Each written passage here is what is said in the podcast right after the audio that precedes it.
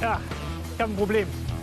Ich habe viel Gepäck, muss auf die Toilette und muss das Gepäck irgendjemandem anvertrauen. Aber wem? Wem vertraue ich, ohne ihn zu kennen? Ja. Vielleicht eher nicht. Wem traut man das am meisten zu, ne? Das ist eher, eher, eher. Jetzt wird es noch schwerer. Ich habe hier Fotos von Menschen, die ich noch nie gesehen habe und ich muss entscheiden, würde ich ihnen mein Gepäck anvertrauen oder nicht. Puh, bei ihm? Ja, wahrscheinlich eher nicht. Wird vielleicht wegrennen mit meinem Gepäck. Bei ihr?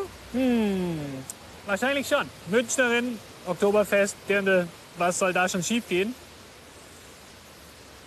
Uh. Hm, Also wenn jetzt die beiden hier am Stachus wären in München, warum nicht?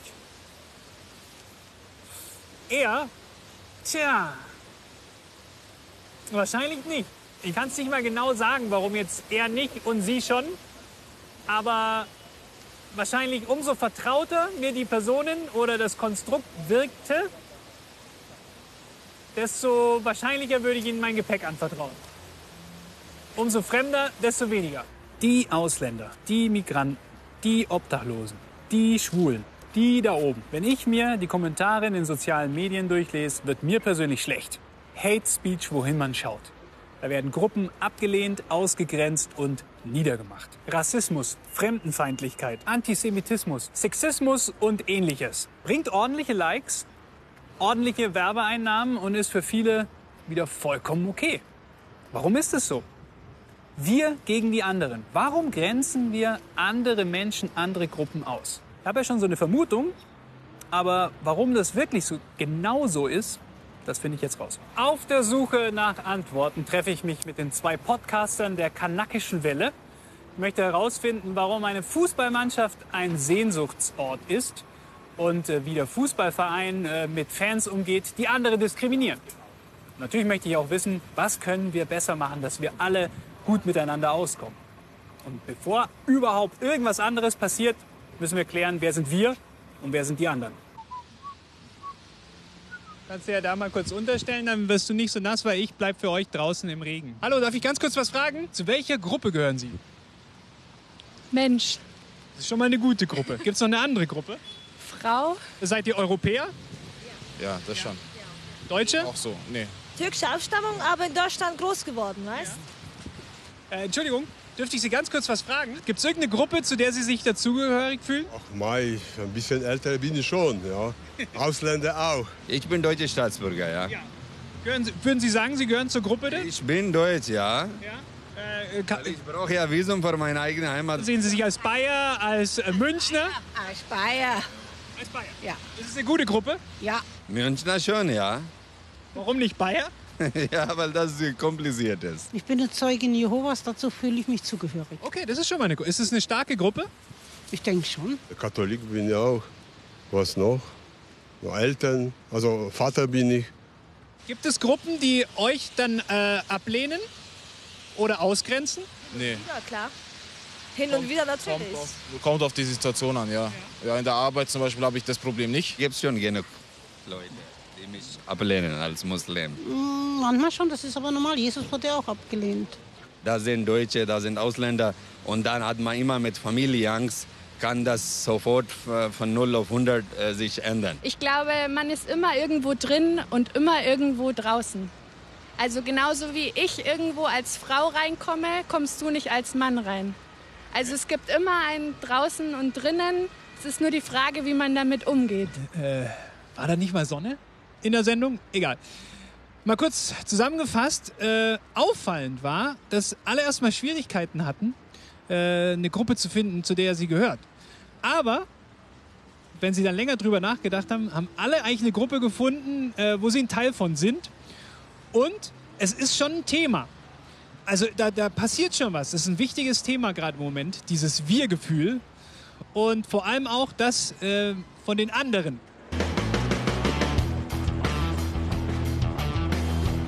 Ich mache mich jetzt auf den Weg zu zwei jungen Männern, die immer wieder Zielscheiben von Vorurteilen, Stereotypen und Diskriminierungen sind und die beschlossen haben, das nicht einfach auf sich sitzen zu lassen. Und die zwei wollen mit mir noch einen Privilege-Check machen.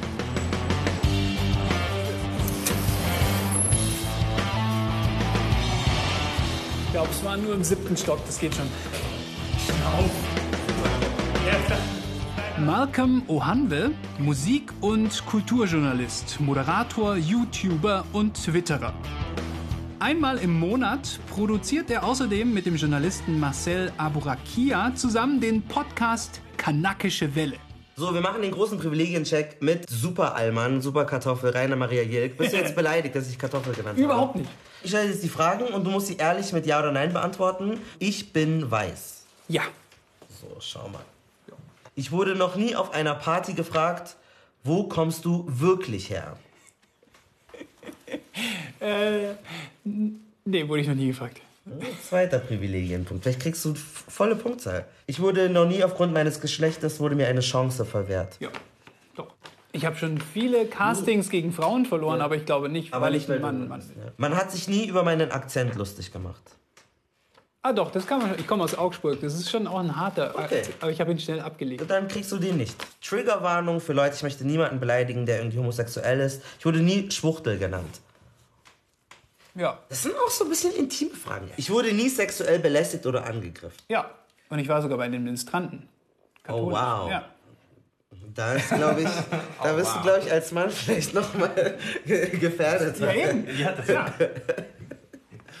In meiner Stadt gibt es ein Gotteshaus für meine Religion. Hm, ja, ein paar. Ich musste mir nie Sorgen machen, ob ich die Miete bezahlen kann. Oh. Im Studium wurde es ein paar Mal knapp, aber natürlich unterm Strich hätte mir immer irgendjemand geholfen. Ich habe keinerlei körperliche Beeinträchtigung. Naja, so langsam. Ihr, ihr habt es ja gesagt, ich bin ein alter Mann. Nee, aber nein. 8, 9, 10, 11, 12, 13, 14, 15, 16, 17, 18. Du hast 38 von 40 Privilegienpunkte. Also Also hast du gewonnen. Ist schon ziemlich geil, oder? Ich glaube, ich hätte so 25, 28 ungefähr. Ich, ich wäre so bei 17 oder so. Da gibt es verschiedene Hintergründe bei dir. Äh, äh, Nigeria, palästinensische Wurzeln auch mit dabei. Wie fühlst was? Du bist aber in München geboren, glaube ich, sogar oder in Deutschland. Ich bin in München. In München, ja. Mein Vater ist aus Nigeria, ist Westafrikaner. Meine Mutter ist Palästinenserin, ist in Deutschland aufgewachsen. Mein Vater kam sehr jung, sind deutsche äh, StaatsbürgerInnen.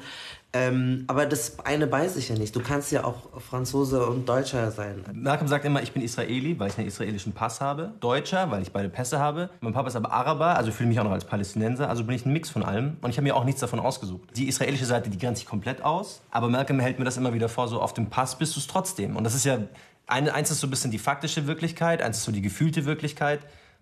Es gibt weder die, also für uns selber gibt es natürlich eine Wahrheit, aber die ist halt einfach eine gefühlte Wahrheit. Wann habt ihr so eure ersten Erfahrungen mit Diskriminierung gemacht? Ich könnte mir vorstellen, die Schule ist ja generell schon ein harter Ort. Da ging es eigentlich los, ja. Also bei mir war so die kleinen Dinge sind es ja, aber die kleinen Dinge wie zum Beispiel so Terroristenwitze. Und ähm, meine, mein forsches Auftreten wurde immer in Verbindung gebracht mit meinem arabischen Hintergrund. So, du bist ja so temperamentvoll, weil dein Papa ja Araber ist. Auch dann zum Beispiel, ja, ist ja auch ganz klar, dass du mit den Türken gut klarkommst, weil ihr kommt ja aus derselben Ecke. Bei dir? In der Grundschule hieß ich eine ganze Zeit lang einfach nur I, weil ich Dreadlocks hatte, also I wie Igitt. Und äh, das sind oh, Schlangenhaare und eklig und ich will den nicht anfassen und bla. Ähm, äh, aber irgendwann ging das dann, weil ich die besten Noten in der Klasse hatte. Ich bin immer nach Hause, hab meinen Ranzen weggeschmissen und hab gesagt, Mama, das ist so scheiße, ich hasse alles, was soll das? Und dann komme ich in meinen ersten Tag in der fünften Klasse und ich hatte noch meine Dreadlocks und dann zeigen die ganzen weißen Finger auf mich und Erwachsene, so doppelt so groß teilweise wie ich, und sagen dann, "Hä, was machst du hier? Das ist das Gymnasium und nicht die Baumschule, du Palmenkopf. Diese Leute sollten sich darüber Gedanken machen, wie, ja, wie gewalttätig sie sind mit ihrer Sprache und was das mit Menschen macht. Hast du oder habt ihr das Gefühl, dass es in der letzten Zeit, in den letzten Jahren schlimmer geworden ist? Also wir bewegen uns ganz oft in Kreisen, wo wir das Gefühl bekommen, es ist alles gut, weil die Leute auch von ihrer Sprache, die passen sich gut an, die achten auf alles Mögliche, die versuchen Diskriminierung in allen möglichen Formen zu vermeiden.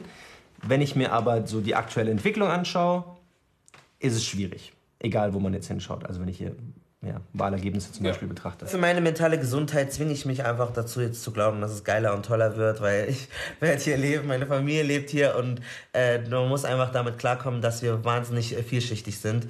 Ähm, und wenn nicht, habe ich noch einen nigerianischen Pass, dann ziehe ich nach Afrika. Ich habe mich für die Green Card beworben.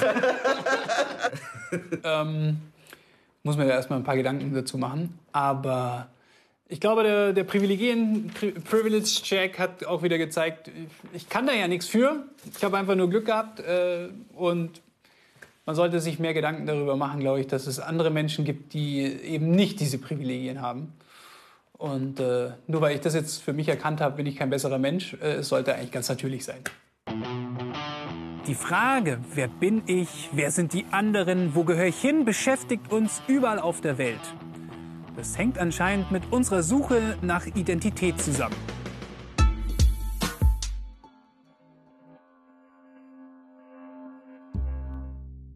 Identität. Die Antwort auf die Frage, wer ich bin. Also das, was eine Person ausmacht. Ihr Name, ihre besonderen Eigenschaften.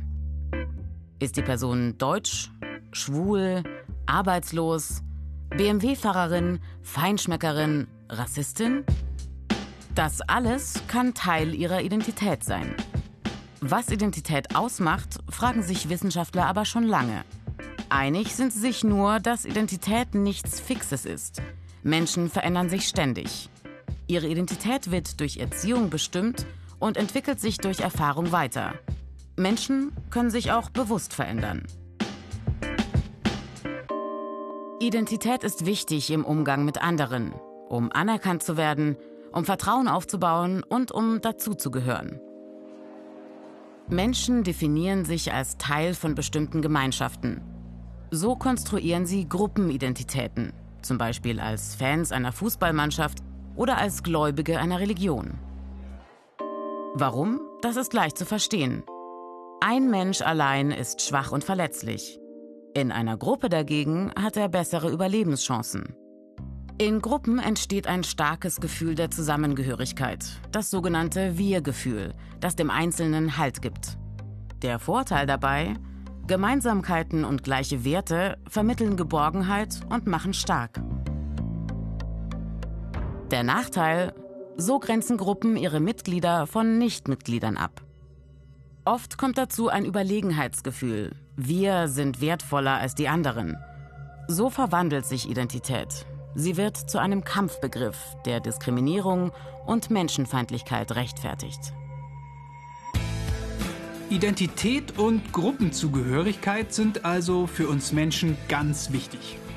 Doch wie funktioniert eigentlich dieses Wir gegen sie? Um darauf Antworten zu finden, bin ich jetzt auf dem Weg zu einem Fußballverein, den viele vielleicht noch aus der Tabelle der zweiten Bundesliga kennen. So, jetzt sind wir beim SV Wackerburghausen, Regionalliga äh, Bayern. Geht's gegen die zweite Mannschaft vom FC Augsburg. Bin gespannt.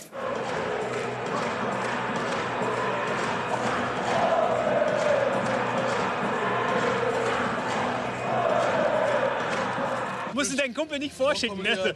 Sag mal, wie wichtig ist dir der Verein? Das ist eine sehr gute Frage, aber der Verein ist mein Leben. Warum? Ich bin so aufgewachsen. Ich habe mit fünf Fußballspielen angefangen. Ich bin nur mit in Burghausen gewesen. Hier geboren, alles Mögliche. Ich bin immer hier gewesen. Was bedeuten die anderen Fans für dich? Das sind alles Brüder von mir. Brüder, Freunde, alles Mögliche. Es ist halt einfach Heimat. Ja? Mhm. Ist es eine starke Gemeinschaft, wenn man ein Wackerburghausen-Fan ist? Ja. Was zeichnet diese Gemeinschaft aus? Zusammenhalt, auch wenn man verliert oder wenn man absteigt. Ja, in die Amateurliga, dass man trotzdem einfach zusammenhält. Man kehrt zusammen.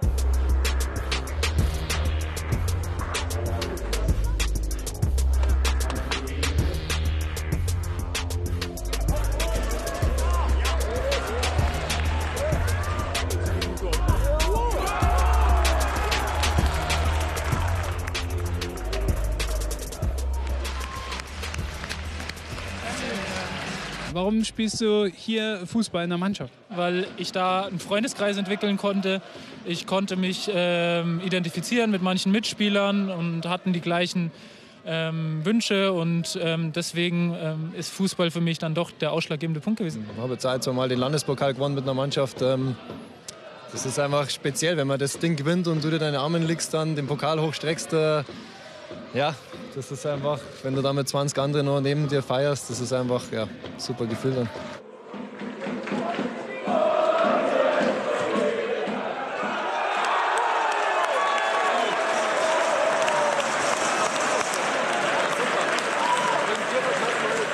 Habt ihr als Spieler mal rassistische Szenen erlebt? Also, dass irgendwie ein schwarzer Spieler beleidigt wurde, zum Beispiel von Fans? Ich muss jetzt leider auch auf das Beispiel Chemnitz kommen. Ich habe da ja gespielt und da hatten wir einmal Derby gegen Dresden und.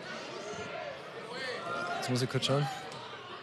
Und ja, da war es halt so, dass ich es jetzt persönlich nicht mitgekriegt habe. Die hatten einen schwarzen Stürmer und ich habe jetzt nichts mitgekriegt, aber im Fernsehen war es dann doch eindeutig zu hören, dass halt diese ja, Affenlaute äh, gerufen worden sind. Und ja, also der, der, schwarze Spieler hat das deutlich mitgekriegt, hat sich dann an die Fans gewandt und ja, hat es natürlich ja, nicht verstanden. Und ist halt einfach traurig, dass sowas dann überhaupt passiert. Wurde das geahndet oder so? Nee, nee überhaupt nicht, gar nicht. Warum glaubt ihr, ist, ist diese Polarisierung auch außerhalb vom Stadion, also in unserer Gesellschaft im Moment so stark? Warum wird es stärker, diese Spaltung? Hm, ja, ich glaube, dass es einerseits schon auch ein bisschen mit einem Gruppengefüge zusammenhängt dass äh, ich meine, bei uns gibt es auch zum Beispiel, wenn man es jetzt auf Sport bezieht, jemanden, der Kapitän ist, dann gibt es einen Mannschaftsrat und wenn die halt eine Meinung vertreten, überträgt sich das schon auch auf die Gruppe. Ich glaube, dass da mit der Teiler vielleicht so ein bisschen die sozialen Medien spielen, weil alles anonymisiert ist und ja, man, man äh, ich weiß nicht, auf Facebook gibt es ja dann diese Veranstaltungen, die man da teilt und dann melden sich da auf einmal tausende von Leuten an und auf einmal sind halt da, ja, ist eine gewisse gewisse Szene dann einfach vertreten. Und da kommen halt dann nicht nur 10, 20, sondern da kommt halt dann richtig was zusammen. Sich einer Gruppe, einer Gemeinschaft zugehörig fühlen zu wollen, ist etwas recht Menschliches und auch Schönes. Aber wenn man seine eigene Supergruppe von anderen Gruppen abgrenzt, indem man die dann abwertet, ist es einfach Mist. Und wenn man sich irgendwelcher Vorurteile, Klischees und Stereotypen bedient, erst recht. Wie zum Beispiel, alle Muslime sind so, alle Ossis sind so und so und alle Männer oder Frauen sind so und so. Ich habe das Gefühl, dass die Abwertung von anderen Gruppen oder Menschen wieder salonfähig geworden ist. Ist es wirklich so?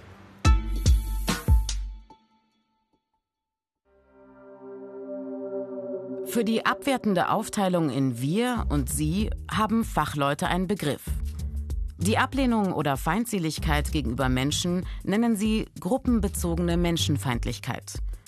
Und diese Abwertung von Gruppen durch Gruppen ist messbar. Wissenschaftliche Studien nehmen verschiedene Indikatoren, also Anzeiger für gruppenbezogene Menschenfeindlichkeit, unter die Lupe. Die Basis dafür Umfragen in der Bevölkerung. Die Studien zeigen, Menschen mit negativer Einstellung gegenüber einer bestimmten Gruppe lehnen oft auch weitere Gruppen ab. Wer zum Beispiel Menschen mit Migrationsgeschichte ablehnt, ist mit hoher Wahrscheinlichkeit auch antisemitisch oder feindlich gegenüber Muslimen eingestellt. Vielleicht verhält sich die Person aber auch sexistisch oder sie hat eine ablehnende Haltung gegenüber Menschen mit Behinderung oder Langzeitarbeitslosen. Daher sprechen die Fachleute von einem Syndrom, das heißt, verschiedene Merkmale feindlicher Einstellung treten gleichzeitig auf – Sie hängen miteinander zusammen und haben einen gemeinsamen Kern. Das feindliche Verhalten kann dabei unterschiedlich stark ausgeprägt sein und sich auch immer wieder verändern. Eine Langzeitstudie hat unter anderem die Entwicklung von Sexismus in Deutschland untersucht. Einer der Indikatoren war, ob die folgende Aussage bejaht wird. Für eine Frau sollte es wichtiger sein, ihrem Mann bei seiner Karriere zu helfen, als selbst Karriere zu machen. Im untersuchten Zeitraum von 2005 bis 2011 ging der Sexismus deutlich zurück, von 18,7 Prozent im Jahr 2005 auf 11,5 Prozent im Jahr 2011. Die Abwertung von Obdachlosen dagegen nahm zu. 2005 fanden 22,8 Prozent der Befragten, die meisten Obdachlosen seien arbeitsscheu. 2011 meinten das 30,4 Prozent.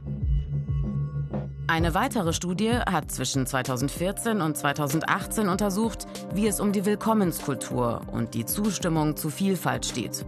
Wie groß ist der Integrationswille der Bevölkerung? 2014 befürworteten 39,5 Prozent der Befragten ohne Migrationshintergrund eine gesellschaftliche Willkommenskultur. 2016 waren es nur noch 32,3 Prozent. 2018 hat sich der Wert dann wieder dem von 2014 angenähert, 36,9 Prozent. Gruppenbezogene Menschenfeindlichkeit ist also beeinflussbar. Angst oder Unsicherheit verstärken sie. Kontakt mit den abgelehnten anderen und Wissen über sie baut Vorurteile und Feindseligkeiten ab.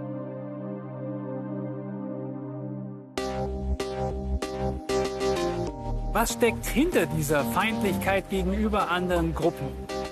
Ich treffe jetzt jemanden, der zum einen selber schon jede Menge Erfahrung machen musste in Sachen Rassismus, zum anderen aber auch ein Experte ist in Antidiskriminierungsarbeit. Hallo, Herr Diephammer. Hallo, herzlich Freut- willkommen. Ja, freut mich sehr. Freut mich auch. Ich weiß, normalerweise würden wir ins Büro gehen, aber es ist so schönes Wetter, sollen wir irgendwie draußen an der Isar ein bisschen laufen? Ja, Äh, Sehr ganz gute Lage eigentlich hier. genau, Das Büro ja. könnte schlimmer liegen. Sie beraten Behörden, zum Beispiel Landratsämter. Also nicht nur, äh, nicht nur die Ämter, wie ich es gesagt habe, das ist auch die zivilgesellschaftlichen Organisationen in den Kommunen, Ja. aber auch die äh, Ämter beraten wir äh, zum Thema Antirassismus, Antidiskriminierung. Warum neigen wir Menschen dazu, andere abzuwerten? Menschen brauchen an wir, also dann Zugehörigkeit zu irgend, irgendwas, irgendeiner Gruppe. Das fängt schon von der Familie. Und da kommt leider manchmal äh, um seine eigenen Werte als sozusagen das Besseres, als das, die richtigen äh, darzustellen. Äh, dadurch ja, werden die Werte von den anderen na natürlich negativ äh, dargestellt. Das sind sozusagen die Grenze, die dazu führt, dass eine gewisse Wir zu den anderen hochwertig und minderwertig dargestellt werden. Ist das eine Art äh, Hierarchie, die wir brauchen? Also ein Oben und Unten? Privilegien und sozusagen äh, den eigene äh, Macht zu sichern, spielt natürlich auch eine Rolle. Ist es in unserer Kultur eigentlich verankert? Ich glaube eher äh, die Sozialisierung. Mhm. Es liegt viel mehr in der Sozialisierung. Also wie gesagt, ich, war ja nicht, ich bin ja nicht lange hier in Deutschland, Ja. aber ich habe ein bisschen schon mitgekriegt, wie es äh, hier läuft. Ähm, ihr habt ja alle in den Schulen über, wer hatte Swa- äh, Angst vom schwarzen Mann gele äh, gelernt. Wenn man mit solchen äh, Vorstellungen und Bildern aufwächst, ja, äh, dann ist ja kein Wunder, das ist nicht, nicht nur in den Schulen das Problem, äh, sondern auch zum Beispiel bei der Polizei ja, und den Sicherheitsbehörden. Wenn wir äh, mit einem Begriff Leitbild ja, das auch festlegen müssen, wer dazugehört und wer nicht, Ja. dann haben wir wieder ein Problem. Die Leitkultur? Die Leitkultur. Was ist denn das? Die auch, so, ja, Wozu kann denn so ein Denken führen? Ähm, so ein Denken kann zum Schlimmsten führen. Das erleben wir schon jetzt. Ja. Das erleben wir äh, mit dem NSU. Dass Menschen äh, ihrem Leben äh, verloren haben ähm, aufgrund von äh, solcher Vorstellungen. Und das erleben wir einfach in einem vergifteten äh, Atmosphäre innerhalb äh, der Bürgerinnen und Bürger in diesem Lande. Populisten, die schüren ein Gefühl. Und zwar das Gefühl, dass die einen im Vergleich zu den anderen benachteiligt werden. Und dass die einen durch die anderen bedroht werden. Ja? Und äh, die tun so, als wären die anderen an allem schuld. Und die ganze Wut der einen konzentriert sich dann auf diese anderen. Und das Verrückte ist ja auch, dass man dann diese Bedrohung durch die anderen unbedingt gemeinsam bekämpfen soll und muss. Gibt es ganz viele Beispiele. Wir haben genug von der Islamisierung unserer Gesellschaft. Eine Festung Europa, drunter geht das nicht. It's going to be only America first. Können wir daran was ändern? Was kann uns davor schützen, anderen Gruppen gegenüber so feindlich eingestellt zu sein? Ich bin jetzt unterwegs in den Münchner Westen, nach Hadern. Dort gibt es einen Nachbarschaftstreff. 40 solcher Treffs hat die Stadt München in den letzten zwei Jahrzehnten ins Leben gerufen. Zur Entwicklung einer solidarischen und friedlichen Stadtgesellschaft. Hallo. Rainer, hallo. Hallo Stefanie. Ich nehme nur meine Jacke noch mit. Der interkulturelle Gemeinschaftsgarten. Wer kommt da? Wel- Welche Nationalitäten kommen hier zusammen? Wir haben Pakistaner, indische Familie, türkische Familie, aus dem Iran, also bunt gemischt. Okay. Dann auch immer mal Studenten, die mal für kurze Zeit da sind. Aber ansonsten äh, von den Schichten alles da, oder? Ist vollkommen Ja. egal. Das Spielt keine egal. Rolle. Das ist egal. Ja, optimales Gartenwetter.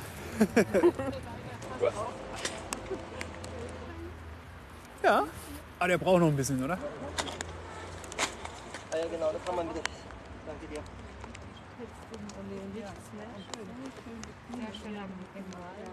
Hallo. Ich habe ja gehört, dass es äh, hier auch äh, pakistanische äh, Nachbarn gibt und, und Sie kommen ja aus Indien. Wenn man jetzt politisch sich so ein bisschen auskennt, die vertragen sich ja nicht immer so bei, beide Länder. Aber wie ist es hier? Ja, hier ist ganz gut. Wir, wir, wir, wir zusammen Familie, wie Freunde, alles, egal Albaner oder Indische oder Pakistaner oder Türkisch, alle wie Familie hier zusammen, alle kochen, treffen, alles. Ja, das ist sehr, sehr gut. Hier ist Leben. Also hier ist unser äh, Spaß und es ist halt multikulturell und hier also ist nie langweilig. Ja. Das ist für uns wichtig, weil wir kommen von so Indien oder Pakistan, wir kommen von solchen Ländern, wo immer was los ist. Kann ich helfen? Ja. Bei was denn? Hier, das hier. Also- das Ja? Rosmarin. Das ist Rosmarin. Das hier? glaube ich nur Boah. irgend. Wenn man irgendwas gar nicht mehr weiß, sagt man immer Liebstöckel. Ma Majoran? Ah, das ist giftig vielleicht.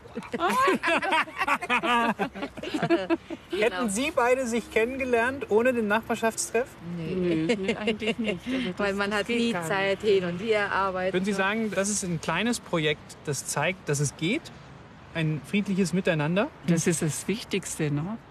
Reden und sich kennenlernen, Einblick bekommen in das Leben der anderen. Genau, finde ich sehr schön. Ich glaube ja weiterhin, äh, das ist Liebstöckel. Okay. Ja, einfach wenn jemand sagt Liebstöckel. Ja. Ich bin immer Fackel. Okay. Ist aber nicht giftig, hoffentlich. Ja, nein, nein. Also der Tonmann lebt zumindest noch. Gut, an dieser Stelle, äh, ich bin großer Fan von diesem Garten, äh, von überhaupt von diesem Nachbarschaftstreff. Weil eigentlich zeigt er genau das, worauf es ankommt. Man muss einfach ins Gespräch kommen. Und zwar vollkommen egal, wo in der Schule, bei der Arbeit, in der Kneipe, beim Sportverein. Man muss einfach miteinander reden. Ja, man kann ja auch mal diskutieren, man kann sich ja auch mal streiten, aber einfach mit Respekt.